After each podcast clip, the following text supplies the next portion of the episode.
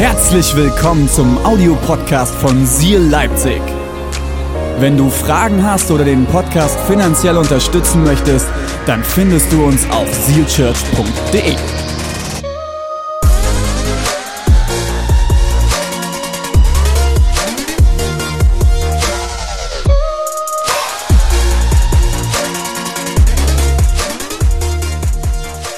Ich möchte mit dir heute eine Geschichte aus der Bibel anschauen, die es in sich hat.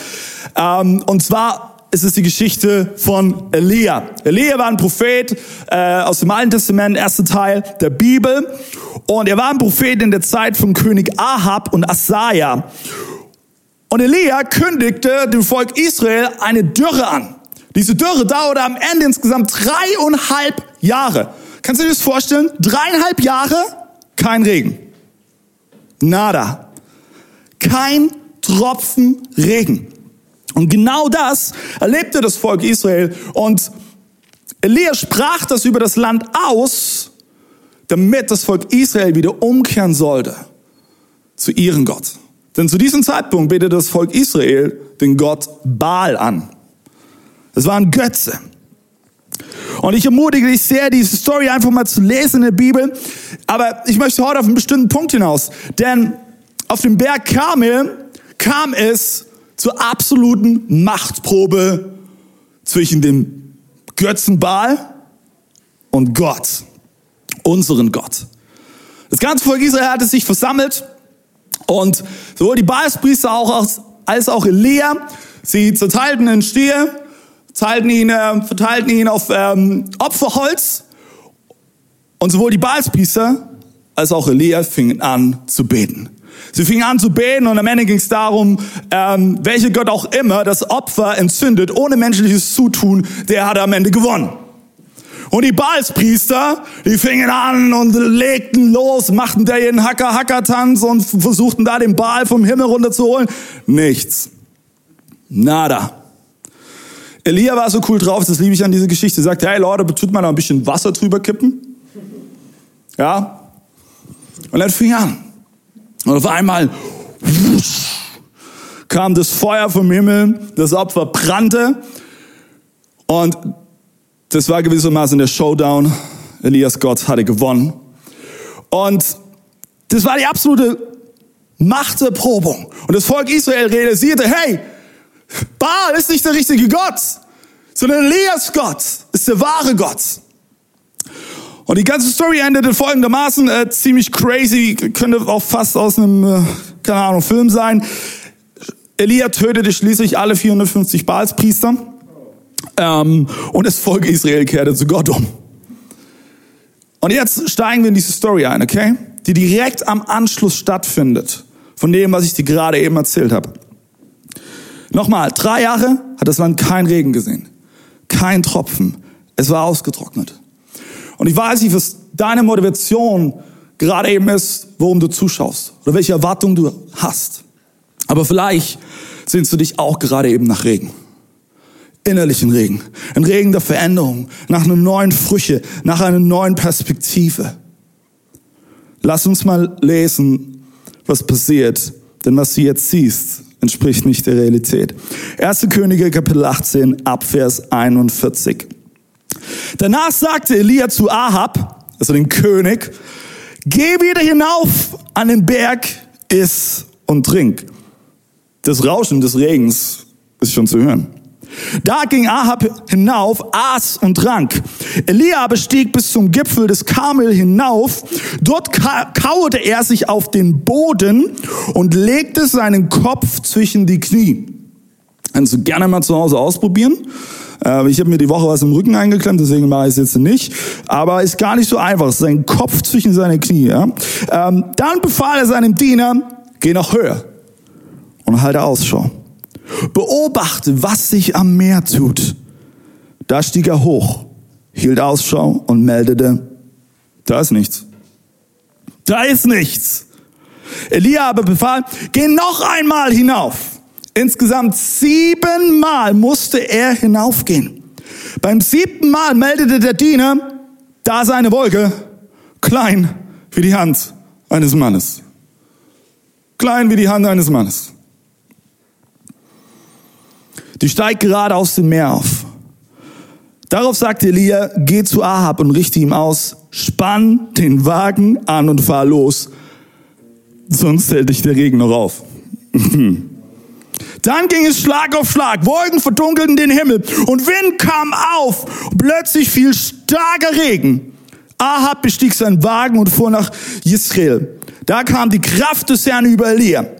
Er band seinen Mantel hoch, lief vor Ahab her und kam zuerst in Jesrael an. Was du jetzt siehst, entspricht nicht der Realität. Wenn es um Vision geht, glaube ich, dass du und ich ganz oft mit den falschen Augen schauen. Gott hat so viel Gutes für dich bereit. Und was du jetzt gerade eben siehst in diesem Moment, wie auch immer deine Situation aussieht, entspricht nicht der göttlichen Realität. Vielleicht wurden deine Träume und Visionen verschüttet. Und weißt du was? Der größte Feind von göttlicher Vision ist menschlicher Realismus. Ich ermutige dich heute, hey, lass dich, lass dich von der sichtbaren Realität niemals die göttliche Realität rauben. Weil Gott spricht heute zu dir. Lasst uns lesen Jeremia 29, Vers 11. Denn ich weiß, was ich mit euch vorhabe. Ich habe Pläne des Friedens, nicht des Unheils. Ich will euch Zukunft und Hoffnung schenken. Zukunft und Hoffnung. Ich möchte dir heute drei Punkte mitgeben, wo ich glaube, dass sie dir helfen können, wie du mit deiner Vision, deinem Traum umgehen kannst. Und gerade in den Momenten, wo du etwas siehst, was in dem Moment dann nicht der göttlichen Realität entspricht. Und der erste Punkt, schreib ihn dir auf. Sprich aus, was noch nicht Realität ist. Sprich aus, was noch nicht Realität ist. Wir haben gerade eben zusammen die Story gelesen, ja? Die, die, die Machterprobung war zu Ende, die Baalspriester Priester wurden gekillt von Elia. Und sie stiegen weiter den Berg hinauf. Und es hat über dreieinhalb Jahre nicht geregnet. Und dann sagt Elia zu dem König, hey, das Rauschen des Regens ist schon zu hören. Weißt du, was ich in diesem Moment gemacht hätte? Ich hätte nach oben in den Himmel geschaut. Na klar. Elia, es hat dreieinhalb Jahre nicht geregnet. Es ist keine einzige Wolke am Himmel zu sehen. Das Himmelsbild hat sich die letzten dreieinhalb Jahre nie geändert. Wo hörst du denn das Rauschen des Regens? Aber weißt du was, Elia spricht diese Worte nicht mit menschlichen Realismus, nicht mit seinem menschlichen Auge, sondern nimmt Gottes Perspektive ein. Er sieht etwas in diesem Moment, was du mit dem menschlichen Auge nicht sehen kannst. Er sieht schon längst den Regen ankommen, der neue Fruchtbarkeit bringt in sein Land. Auch wenn gerade keine einzige Wolke zu sehen ist. Und das ist der Punkt. Eine Vision ist keine Vision, wenn sie schon Realität ist. Eine Vision ist immer ein Bild von der Zukunft, die dich und mich mit Leidenschaft füllt. Wenn es dir um Realismus geht, dann brauchst du keine Vision. Dann siehst du nur das, was vor Augen ist. Aber eine Vision ist größer, gewaltiger. Und ich möchte dich heute ermutigen, hab keine Angst, groß zu träumen und sprich aus. Sprich aus, was auf deinem Herzen ist. Sprich aus. Egal wie verrückt, egal wie absurd, egal wie einzigartig dein Traum oder deine Vision auch sein mag. Weißt du, als Seal Church wollen wir Vision und Träume fördern. Und das geschieht auch in unserer Sprache. Indem wir zum Beispiel sagen, hey, das Beste kommt noch. Oder hey, nichts ist unmöglich. Da ist noch mehr. Weil wir wollen Gott nicht limitieren und, und weder mit unserem Reden noch mit unserem Handeln, denn wir glauben an einen Gott, mit ihm ist tatsächlich alles möglich.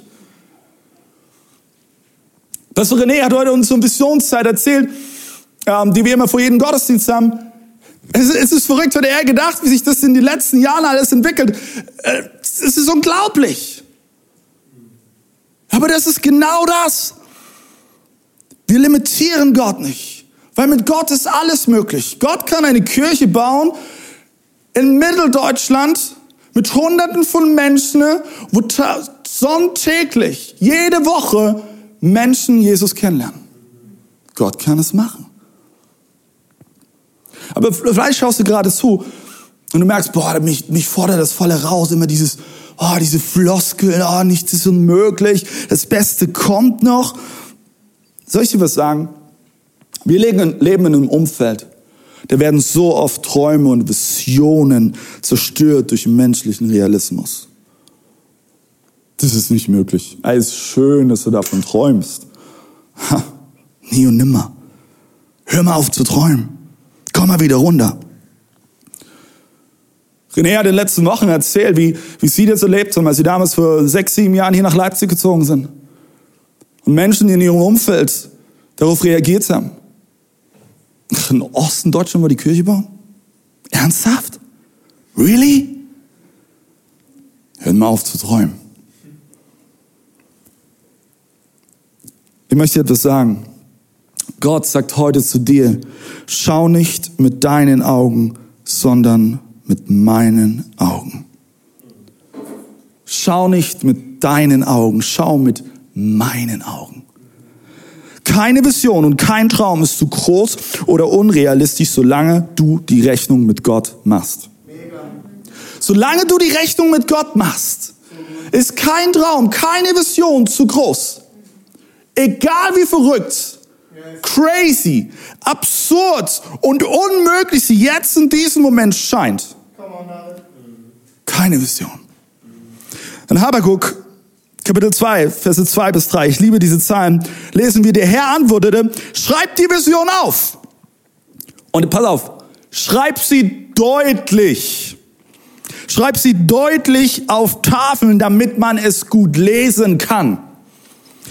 Denn es ist eine Vision, die erst zu einer bestimmten Zeit eintreffen wird. Sie strebt dem Ende entgegen und sie lügt nicht. Wenn sich das verzögert, was sie angekündigt hat, Achtung, dann warte darauf. Dann warte dann darauf. Denn es wird ganz bestimmt kommen. Man kann es nicht aufhalten. Schreib dir eine Vision auf. Schreib sie deutlich auf, sodass es jeder lesen kann. Ja, vielleicht wird jemand kommen und er wird versuchen, deine Vision, dein Traum zu verschütten, in den er mit menschlichen Realismus sieht, in den er mit menschlichen Augen sieht. Egal. Lass dich nicht aufhalten. Schreib sie auf. Ich möchte von jemandem erzählen, der ähm, Ende 2019 gestorben ist. Und der mich in den letzten Monaten nochmal sehr, sehr viel bewegt hat, weil ich seine Biografie gelesen habe. Und zwar ist die Rede von Reinhard Bonke. Reinhard Bonke war eines der größten Evangelisten unserer Zeit. Als er zehn Jahre alt war, nicht vor zehn Jahren, als er zehn Jahre alt war, bekam er die Vision aus seinem Herz, dass er nach Afrika geht und dass Afrika errettet wird. In den anfänglichen Jahren musste er erleben, wie seine eigenen Eltern, seine Geschwister, die Menschen in seiner Gemeinde immer wieder versuchten, diese Vision zu zerstören. Komm mal von dem hohen Ross runter. Sie bezichtigten ihn des Hochmuts. Ich möchte was sagen. Als er am Ende seines Lebens zurückschaute, durfte er sehen, wie die Vision zu einem großen, großen Teil Realität geworden wurde. Denn insgesamt bekehren sich durch seinen Dienst 76 Millionen Menschen in Afrika. Alles fing an mit einem zehn Jahre alten kleinen Knirps, der diese Stürme von Gott hörte, wahrnahm, der hinhörte und der daran festhielt. Reinhard Bonke sagte selber einmal, das unbedingte Wesen des Glaubens ist es, heute darauf zu bauen, dass Gott der ist, der er gestern war. Wir haben keine andere Vertrauensbasis als die, dass er uns treu ist und bleibt. Er wird nicht heute so sein und morgen so. Gott ist nicht wetterwendig. Ich ermutige dich heute, hey, sprich deinen Traum aus. Was brauchst du in dieser Phase? Du brauchst Mut. Denn es auszusprechen kostet Mut. Und mein Gebet ist, dass du heute Mut schöpfst, deine Vision, deinen Traum, deinen Traum auszusprechen. Zweiter Punkt, den ich dich mit reinnehmen möchte. Verachte nicht die kleinen Anfänge. Erinnerst du dich an die Geschichte, die wir gelesen haben? Der Diener ging insgesamt siebenmal, siebenmal ging er da hoch, um nach so einer blöden Wolke Ausschau zu halten. Und er konnte nichts sehen. Lass mich dir heute die Frage stellen, wie lange wartest du schon auf das erste Anzeichen? Wie lange wartest du schon? Wie lange hältst du schon Ausschau? Vielleicht sind es Wochen, vielleicht sind es Monate, vielleicht sind es Jahre. Lass mich dir heute sagen, auch wenn du noch nichts siehst, ist Gott schon längst am Arbeiten. Auch wenn du noch nichts am Horizont wahrnehmen kannst, ist Gott schon längst am Arbeiten. Auch wenn keine Veränderung spürbar ist, keine Bewegung wahrzunehmen ist, darf ich dir sagen, Gott bewegt sich schon längst. Er ist schon längst am Arbeiten. Er ist schon längst daran, das Fundament zu schaffen, damit deine Vision und den Traum, den er dir aufs Herz gelegt hat, auch getragen werden kann. Schon längst. Weil Gottes Perspektive ist immer größer. Ich werde nie vergessen, das ist einige Jahre her. Wir waren in Norwegen angeln. Und wir sind mit einem ähm, Boot rausgefahren, so eine, so eine kleine 6 Meter Alu-Schale äh, war das. Und sind da rausgefahren und im ersten Moment, wenn du mal wirklich mit so einem kleinen Bötchen auf offener See bist und dann rundherum schaust und nur Wasser siehst, das kann schon beängstigend sein. Ich habe in diesem Moment, habe ich nur Wellen gesehen, Wasser gesehen. Ich habe mich versucht, auf, auf mein Angeln zu konzentrieren um wenigstens da den Fokus halten zu können. Das kann im ersten Moment beängstigend sein. Aber was mir in dieser Situation geholfen hat, und es ist genauso, wenn du Ausschau hältst nach einem ersten Anzeichen, ist, hey, du schaust nur bis zum Horizont. Gott schaut immer weiter. Die Erdwölbung ist kein Problem für Gott. Er schaut darüber hinaus. Er sieht schon alles, was da auf dich zukommt, was da anrollt. Und wo du noch keine Wolke siehst, sieht er schon längst die Wetterfront auf dich heranrollen mit einem Regen der Veränderung, mit einem Regen der Fruchtbarkeit, mit einem Regen, wo, wo das alte, ausgetrocknete Land zu neuem Leben erweckt wird. Gott sieht es schon längst. Und dann ist der Diener siebenmal da hochgegangen. Ich wäre schon extrem entmutigt gewesen und gesagt, ey, ganz ehrlich, Elia, das nächste Mal läufst du selber hoch, ja? Und dann heißt es in Vers 44, da ist eine Wolke, klein wie die Hand eines Mannes. Wir sind Family. Lass uns mal ehrlich sein. Ich hätte in diesem Moment folgendermaßen reagiert. Hey Gott, ich habe um Regen gebeten. Regen. Und nicht einen Tropfen. Ich will hier Apokalypse Now, keine Ahnung, Wolken, Sturm, Regen. Und nicht eine lächerliche kleine Wolke. Eine kleine Wolke. Futz, kleine Wolke. Wo soll da der Regen herkommen? Vielleicht würdest du sagen, hey, na weißt du David, aller Anfang ist schwer. Ja, das stimmt schon zu. Aber ich möchte dir was verraten. Gott weiß, wie wichtig die Anfänge sind. Ich möchte dir heute sagen, hey, wenn du gerade eben kämpfst, dass du nur diese kleine Wolke siehst. Du betest vielleicht dafür, dass deine ganze Klasse Gott kennenlernt. Und du hast gerade immer nur mit einer Person ein Gespräch. Und es ist so ganz mühselig, dass sich was entwickelt. Vielleicht träumst du davon, hey, dass dein, dass dein ganzes Dorf, hey, dass deine Erweckung passiert, dass dort, dass dort Menschen zu Jesus kehren. Und in einer kleinen Gruppe sind immer noch fünf selben Leute wie die letzten Jahre. Und das sagst du nicht, Gott, ich will Regen. Aber alles, was du wahrnimmst, ist diese kleine Wolke. Aber lass mich dir sagen, hey, in den Anfängen, weißt du was? In den Anfängen wird das Fundament gelegt.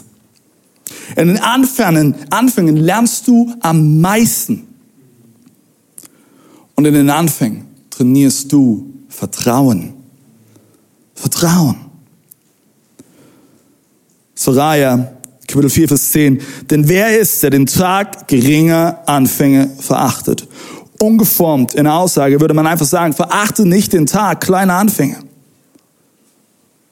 Siehst du bisher nur die kleine Wolke? Kleine Mini-Fotzwolke? Sehnst du dich danach, dass deine Vision Realität wird? So gut. Halte Ausschau. Ich möchte dir was erzählen. 2016 war ich an, an Höhepunkt meiner Frustration. Ich war auch kurz vor dem Burnout, aber das ist eine andere Geschichte, habe ich auch schon ein paar Mal erzählt. Aber ich war auch am Höhepunkt meiner innerlichen Frustration, weil alles, was ich in diesem Moment sah, war eine kleine Wolke. Ich habe zu diesem Zeitpunkt bereits fünf Jahre als Jugendpastor gearbeitet, eine Kirche von meinen Eltern und Woche für Woche auch mit Yeshi zusammen alles investiert. Wir haben eine Jugend aufgebaut, haben uns in Jugendliche investiert und irgendwie gefühlt nichts passierte. Es war ein Schritt vor, ein Schritt zurück, ein Schritt vor, ein Schritt zurück. Und innerlich, ich war so frustriert, weil es war mir zu wenig. Alles, was ich sah in diesem Moment, war eine kleine Wolke. Aber ich betete eigentlich seit Jahren dafür, dass da eine Gewitterfront auf uns zurollt, die Regen bringt. In mir war immer diese Sehnsucht, hey, ich will, ich will es erleben, diese radikale Veränderung im Leben von Menschen. Wenn sie der Liebe Jesu begegnen. Ich will, ich will das erleben und ich will alles dafür geben, dass eine Kirche entsteht mit Hunderten von Menschen. Nicht, weil ich hunderte von Menschen in der Kirche haben will, aber hey, weil ich ein Zuhause mitbauen möchte, wo so viele Menschen wie möglich Jesus kennenlernen. Und alles, was ich in diesem Moment sah, eine kleine Wolke.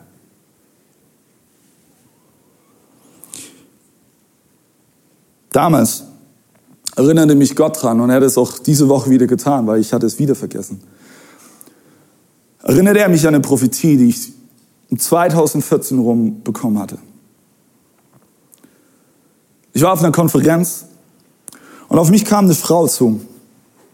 Ich war ihr noch nie begegnet und sie mir auch nicht. Wir kannten uns nicht. Und sie kam auf mich zu mit diesem kleinen Zettel, wo sie ein paar Sachen aufgeschrieben hatte. Und sie erzählte mir die Geschichte von König David. König David, wie er aufwuchs und schließlich gegen Goliath kämpfte, aber die Rüstung von, von äh, Saul ablehnte. Und am Ende auf seine ganz eigene Art und Weise Goliath zur Strecke brachte. Nämlich mit fünf Steinen und einer Steinschleuder. Und er brauchte sogar nur einen Stein davon, von den fünf. Und was sie dann als nächstes sagte, sollte mir zwei Jahre später den Mut geben für eines meiner schwierigsten und emotionalsten Entscheidungen in meinem Leben. Dass ich aus der Kirche von meinen Eltern rausgehe und weiterziehe. Wo auch immer hin. Zwei Jahre später, zu 16, erinnerte mich Gott an diese Prophetie. Und es gab mir den Mut. Denn die Frau schaute mich damals an und sie sagte, David, wie König David aus der Bibel hast du die Freiheit, auf deine Weise zu dienen. Du bist nicht wie dein Vater und musst es nicht sein. Und ich erzählte, ich war in der Kirche von meinen Eltern, mein Pastor, auch mein Papa. Zwei Jahre später verließen wir die Gemeinde. Es war hart, es war emotional, es war schmerzhaft. Aber ich möchte etwas sagen und darum erzähle ich dir das. Heute darf ich erleben, bis fünf Jahre später, wie Gott diese Vision, von der ich seit Jahren träume, immer wieder für bete, immer wieder für kämpfe, weshalb wir als Familie sagen, hey, wir wollen alles dafür geben. Weshalb wir bereit sind, umzuziehen, weshalb wir bereit sind, Opfer zu bringen. Heute darf ich erleben, dass diese Vision immer mehr Realität wird. Ich habe die Ehre, Teil einer Kirche zu sein, die laut ist, leidenschaftlich ist, wild ist, die Kraft hat, die Energie hat, die innovativ ist, die flexibel ist und die das Herz hat für eine Region, für die schon seit Jahren mein Herz brennt. Mitteldeutschland. Eine Region, wo so wenig neue Kirchen entstehen oder Kirchen am Aufblühen sind. Ich möchte dich ermutigen, auch wenn du gerade eben eine kleine Wolke siehst, halt weiter Ausschau. Und wenn du noch fünfmal gehen musst, sechsmal gehen musst, siebenmal gehen musst, um Ausschau zu halten, was es hier braucht in dieser Phase, ist Ausdauer. Bleibe dran. Bleibe dran. Bleib dran. Bleib dran. Der dritte Punkt, den ich dir mitgeben möchte, heißt, handle, als ob es schon längst Realität ist. Ha. Handle, als ob es schon längst Realität ist. In dem Text haben wir gelesen, diese kleine Wolke war gerade eben sichtbar. Diese kleine Wolke, die, die hätte noch nicht den Regen der Veränderung bringen können. Nicht den Regen, wonach sich dieses ausgetrocknete Land gesehnt hatte. Aber Elia sprach zu dem König, das ist Vers 44, spann den Wagen an und fahr los, sonst hält dich der Regen noch auf. Hä? Ich hätte so gerne in das Gesicht von dem König geschaut. Elia, welcher Regen? Glaub mir, glaub mir, König Ahab, spann deinen Wagen an, fahr schon mal los, der Regen wird kommen. Der wird dich einholen. Der Unterschied ist, Elia handelte bereits nach der göttlichen Realität, obwohl sie noch nicht mal eingetroffen war. Er ging einen Schritt des Glaubens. Und das ist der verrückteste Teil, sind wir mal ehrlich. Okay, Mut kann ich haben. Ich kann das aussprechen, wovon ich träume. Ich kann diese Vision aussprechen, die Gott mir ins Herz gelegt hat. Ich kann auch Ausdauer entwickeln. Dort, wo, wo gerade eben nur diese kleine Wolke sichtbar ist. Aber danach handeln, was ich sehe, nicht mit meinem menschlichen Auge, sondern mit göttlicher Perspektive, das braucht Glauben. Glauben. Glauben, wie viele Menschen entwickelt haben. Ja. Rainer Bonke, unser Pastoren René und Deborah. Auch wo Jechi und ich als Familie das erleben durften. Wo wir letztes Jahr den Schritt gegangen sind, wir sind nach Dresden gezogen. Eigentlich aber eines der ungünstigsten Momente überhaupt, mitten in der Corona-Pandemie. Und warum, wo machen wir sowas? Weil Gott die Tür geöffnet hat. Und weil wir gesagt haben, okay, gut, äh, wir gehen jetzt einfach mal einen Schritt. Und auf einmal hat er uns mit einer Wohnung versorgt, die wir uns nicht in unseren kühnsten Träumen hätten vorstellen können. Wir hatten auf einmal innerhalb von zwei, drei Wochen Einricht Kindertageseinrichtungsplätze für unsere Jungs. Das ist, Leute, das ist abgefahren. Ich kann dir Stories erzählen von Eltern und liebe Eltern, ihr könnt das, könnt das alle in den Chat reinschreiben, für alle Teens und Jugendlichen, die es uns nicht glauben. Hey, manche suchen Wochen, Monate, Jahre nach so einem Platz. Aber es braucht diesen Moment, der sagt, okay Gott, ich glaube, ich, ich, ich gehe jetzt einfach diesen Schritt. Und das ist, was 2. Korinther Kapitel 5, Vers 7 meint. Unser Leben ist vom Glauben bestimmt, nicht vom Schauen dessen, was kommt. Vom Glauben ist es bestimmt. Dein und mein Leben. Und genau das brauchst du in dieser Phase. Ich möchte die Frage stellen, hey, liest du die Bibel? Und ich meine das nicht, bitte, bitte hör das richtig. Ah ja, stimmt, David, hast recht, ich muss Bibel lesen. Du musst erstmal gar nichts. Aber liest du Bibel? Soll ich was sagen? Ich habe in diesen Tagen, Grüße gehen raus an Dana, ähm, ich habe in diesen Tagen wieder die analoge Bibel mal zur Hand genommen. Warum Grüße an Dana rausgehen? Weil Dana liebt Papier und äh, analoge Bücher. Ähm, normalerweise habe ich mein Kindle, meine Bibel auf meinem Handy. Und ich habe nochmal bewusster irgendwie in diesem Moment eine Bibel gelesen. Und die, die, das Wort Gottes ist voll mit Zusagen und Zusprüchen für dein Leben. Hey, und Charles Spurgeon hat es so gut gesagt, behandle Gottes Zusagen nicht wie Museumsstücke, sondern glaube ihnen und mach von ihnen Gebrauch. Manchmal habe ich das Gefühl, du und ich, wir laufen wieder das Museum. Oh ja, der Herr ist in den Schwachen mächtig. Oh, sieht schön aus. oh wow, da muss der Künstler sich echtes dabei gedacht haben. Hey, hol es aus der Vitrine raus, nimm es an. Hey, danke Gott, dass du in den Schwachen mächtig bist. Auch wenn ich gerade nur eine kleine beschissene Wolke sehe und ich, ich kurz davor bin aufzugeben, kurz davor bin zu sagen, Gott, ich habe nicht die Kraft, nochmal diesen Berg hochzugehen und Ausschau zu halten. Ich bleibe dran. Und du wirst mir neue Kraft geben, neue Stärke geben. Hey, nimm es an. Das sind Gottes Zusprüche für dein Leben. Und dann passiert's, Leute. Elia, Elia lebte schließlich, dass die göttliche Realität eintraf. Vers 45. Dann ging es Schlag auf Schlag. Wolken verdunkelten den Himmel und Wind kam auf. Plötzlich fiel starker Regen. Der Regen fiel. Und noch keine Wolke zu sehen war, sagte Elia, das Rauschen des Regens ist schon zu hören. Kennst du dieses Gefühl, wenn es so richtig wie aus Eimern regnet? der Regen runterprasselt. Was für ein Moment muss es für Elia gewesen sein, als er dieses Rauschen hörte.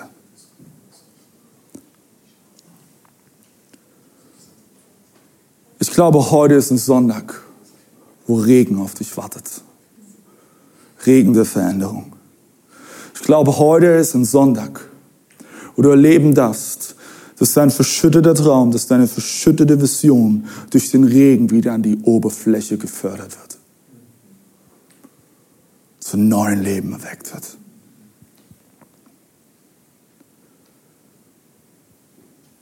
Die göttliche Realität ist immer noch dieselbe wie vor 2000 Jahren.